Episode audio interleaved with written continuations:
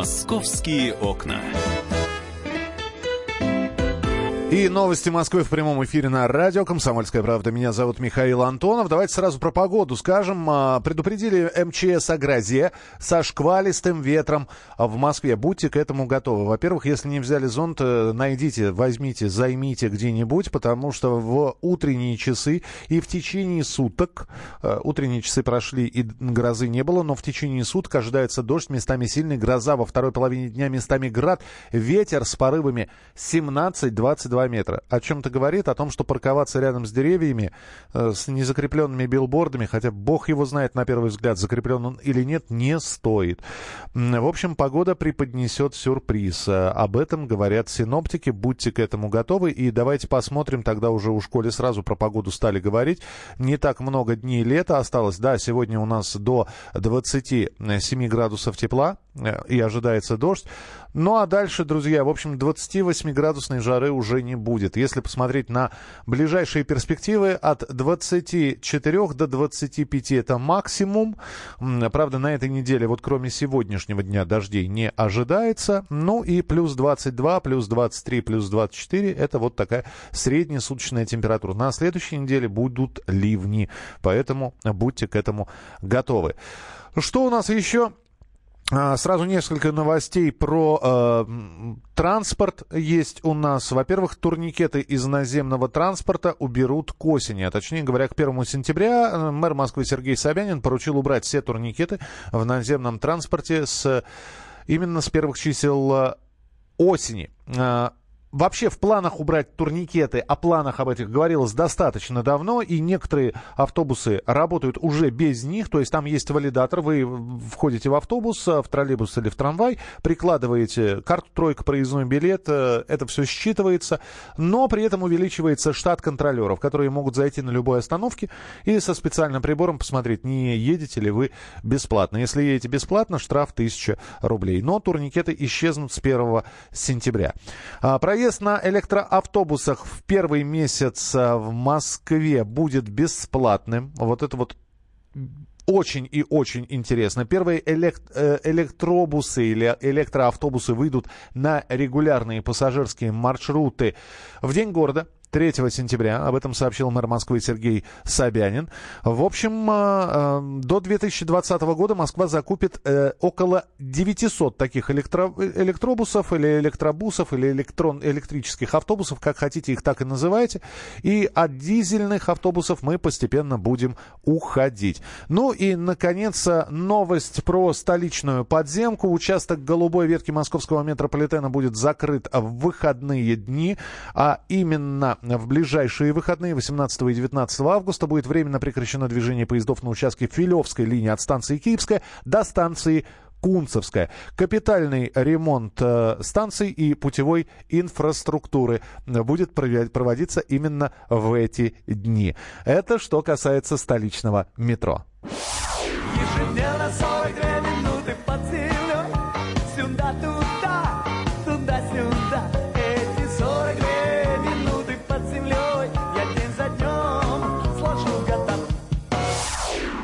Про транспорт поговорили, про погоду поговорили. Еще раз, шквалистый ветер, дожди, э, град э, и сильные, сильные, сильные порывы ветра. Э, я уже дважды сказал про ветер, поэтому будьте аккуратны, внимательны осторожны. Мы же продолжаем московские новости и, конечно, продолжаем следить за судьбой сестер Хачатурян, которые находятся сейчас э, в следственном изоляторе. Следственные действия по поводу убийства отца продолжаются. У нас в студии специальный корреспондент «Комсомольской правды» Дина Карпицкая. Дин, привет. Да, доброе утро. Не знаю, насколько уместно говорить доброе ну, после таких историй. Ну, можно просто сказать здравствуйте. В любом случае, э, мы продолжаем следить за развитием событий. Это все продолжает обсуждать на сайте «Комсомольской правды». И я там вижу четкое деление народа. Значит, убийство есть убийство, за него должны понести наказание. Как терпеть отца тирана? Девочки не виноваты. На Есте- самом деле... Естественно, их никто отпускать не собирается. Да, конечно, нет. И до этого там, не знаю, дойдет или нет. Почему-то история всех так задела за живое, потому что у нас домашнее насилие это не какой-то миф или не какая-то там где-то потусторонняя вещь, а вполне реальная. Давай вспомним вот Риту Грачеву, который муж, да, руки э, отрубил, хотя она обращалась в полицию и везде-везде ходила, жаловалась. А, девочка в Серпухове похищенная, тоже на этого маньяка-насильника народ жаловался, никто не среагировал. То есть на бытовом уровне постоянно происходит какая-то вот э, такая тирания со стороны мужчин. И если ты не в курсе, есть статистика такая печальная. Две трети женщин, которые сидят у нас в тюрьмах по 105 статье, это убийство, они mm-hmm. сидят за убийство своего мужа, с которым много лет они прожили, и вот в таком в домашнем аду часто. И опять же есть такая, я уже исходя вот эту тему изучая, да, много нашла интересных фактов таких любопытных, э, но кровожадных. Ты, ты, ты знаешь, я э, все время думаю, что просто у человека, э, у разных людей э, разная наполняемость чаши терпения. И Именно, вот, да. Да, и просто, видимо, у девочек это, это чаша терпения. Да, они, они, они жили, ну, если можно так сказать, в авторитарном обществе. Отец э, ставил себя как царь, бог и глава всей семьи, и который имел право диктовать условия. И, наверное, да, с, с позиции э, человека Кавказа, да, не будем забывать, что это, это Кавказ, это обы, обычаи, традиции, это свой уклад, это свой устой.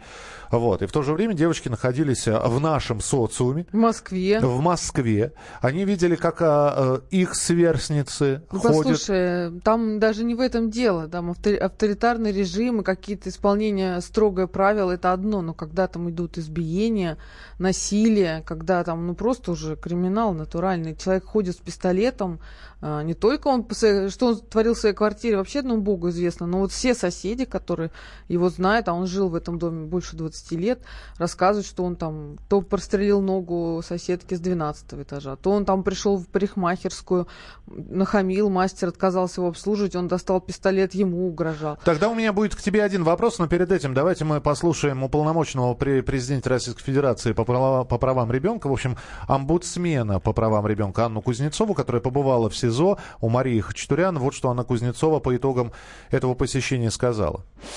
В целом хотелось бы сказать, что это страшно в двух планах двух вариантах. Первое – это то, что совершено, да, это совершено преступление, которое трагедия прежде всего для самих этих девочек. И я это увидела. Раскаяние это в глазах, конечно, может быть, еще не до конца понимаемое. И второе – это то, что это виделось единственным выходом. Вот это страшное преступление виделось единственным выходом. То есть, понимаешь, даже юрист, уполномоченный, который пообщалась с девочкой, сделала такой вывод, что они видели единственный выход спасения себя в этой ситуации, вот в таком страшном кровавом убийстве. Ну, тогда у меня все-таки вопрос, откуда же находятся люди, и я не скажу, что их много, но они находятся, которые э, оправдывают Михаила Хачатуряна и говорят, что на самом деле все не так э, было плохо. И, и в итоге что получается? Слова соседей против их слов – э, утверждение девочек против тех, кто говорит, что это был э, примерный семьянин.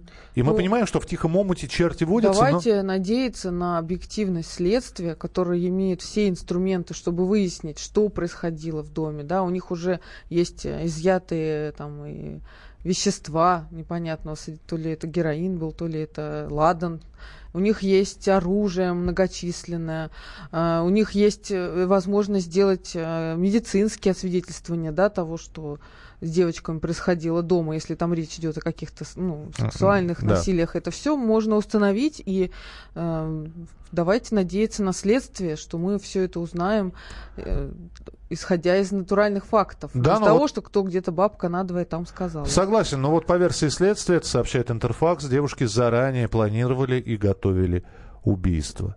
То есть варианты побега из дома и прочее не рассматривалось. То есть э, это преступление было спланированным, что является, если я не ошибаюсь, по Уголовному кодексу отягчающим обстоятельством. Да, у них вообще сейчас им инкриминируют самую тяжелую статью, которая вообще есть в нашем уголовном кодексе. Вот это 105 часть 2, даже терроризм, даже э, похищение людей не так строго карается, как вот то, что им сейчас предъявляют. Друзья, мы продолжим разговор буквально через несколько минут. Я не отпускаю Дину Карпицкую, потому что есть еще тема московская, и Дина э, имеет отношение к этим темам. А в ближайшие минуты мы поговорим про таксистов, а э, Дина у нас таксовала, да, а это отдельная история. В общем, до сих пор свежие впечатления. Вы же свои комментарии можете присылать 8967 200 ровно 9702. 8967 200 ровно 9702. «Московские окна».